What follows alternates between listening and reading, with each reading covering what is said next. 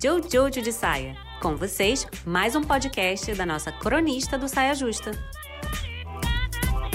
Eu tava aqui pensando que sonho, em última instância, é uma ideia, né? Sonho que eu digo de sonhar, assim, né? Não de dormir e sonhar, mas de sonhar. Aí eu tava pensando que sonho é uma ideia, do tipo assim, um dia você tá lá vivendo e aí você tem uma ideia de algo que você gostaria que acontecesse. E aí você passa horas ou anos pensando naquilo, revisitando aquela ideia, indo em cada detalhe da ideia. É, é quase como se você tivesse pintando um cenário na sua mente de como você gostaria que sua vida fosse, ou, ou desenhando como que você gostaria que fosse o seu futuro, sabe? Algum, alguma coisa no seu futuro. E aí é assim que essa coisa que começou como uma ideia vira um sonho. Mas aí eu tava pensando, se o sonho é no final das contas uma ideia, por que, que a gente chama de sonho e não de ideia, né? O que diferencia um sonho de uma ideia, sabe? Porque tipo assim, ah, ah, tive uma ideia, vamos ali comer uma pizza.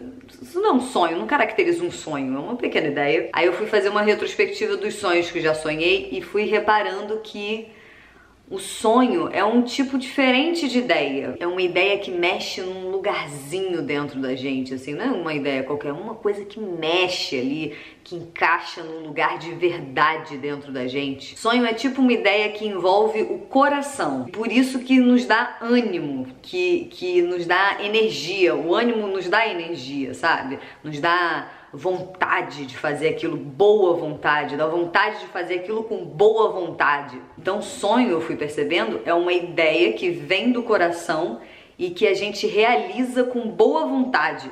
Não é uma boa definição?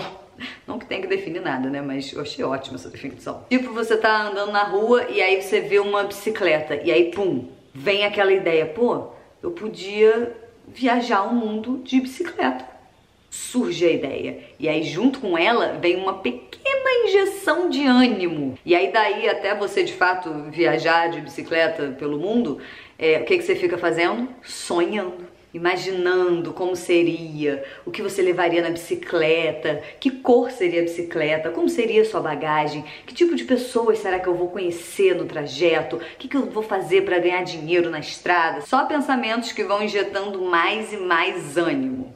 Aí, a partir dessas elocubrações infinitas, que, que, se trata de você sonhando, é que você começa a alimentar esse sonho para que ele de fato aconteça. Mas venho por meio deste vídeo só relembrar uma pequena obviedade de extrema importância que é, é para um sonho ser realizado, antes de tudo é preciso que ele seja sonhado.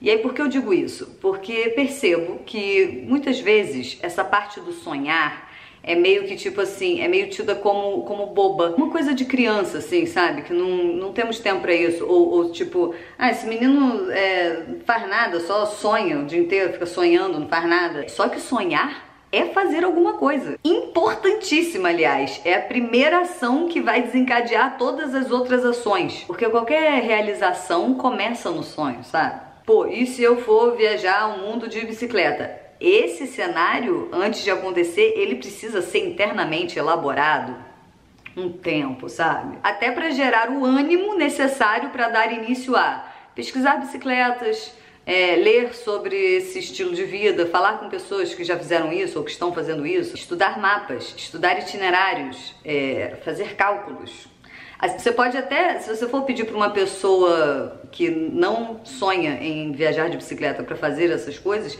ela até pode fazer, mas assim, ela não vai fazer como uma pessoa que sonhou longamente com aquilo vai fazer, que é o alimentar o sonho. Quando você sonha a parada e aí depois você vai alimentando esse sonho. É o alimentar o sonho que faz o sonho acontecer, mas antes de alimentar o sonho é preciso que o sonho seja sonhado.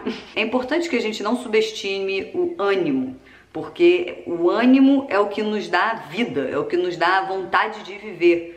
E se o sonho é uma boa fonte de ânimo, eu acho importante também que a gente não subestime os sonhos.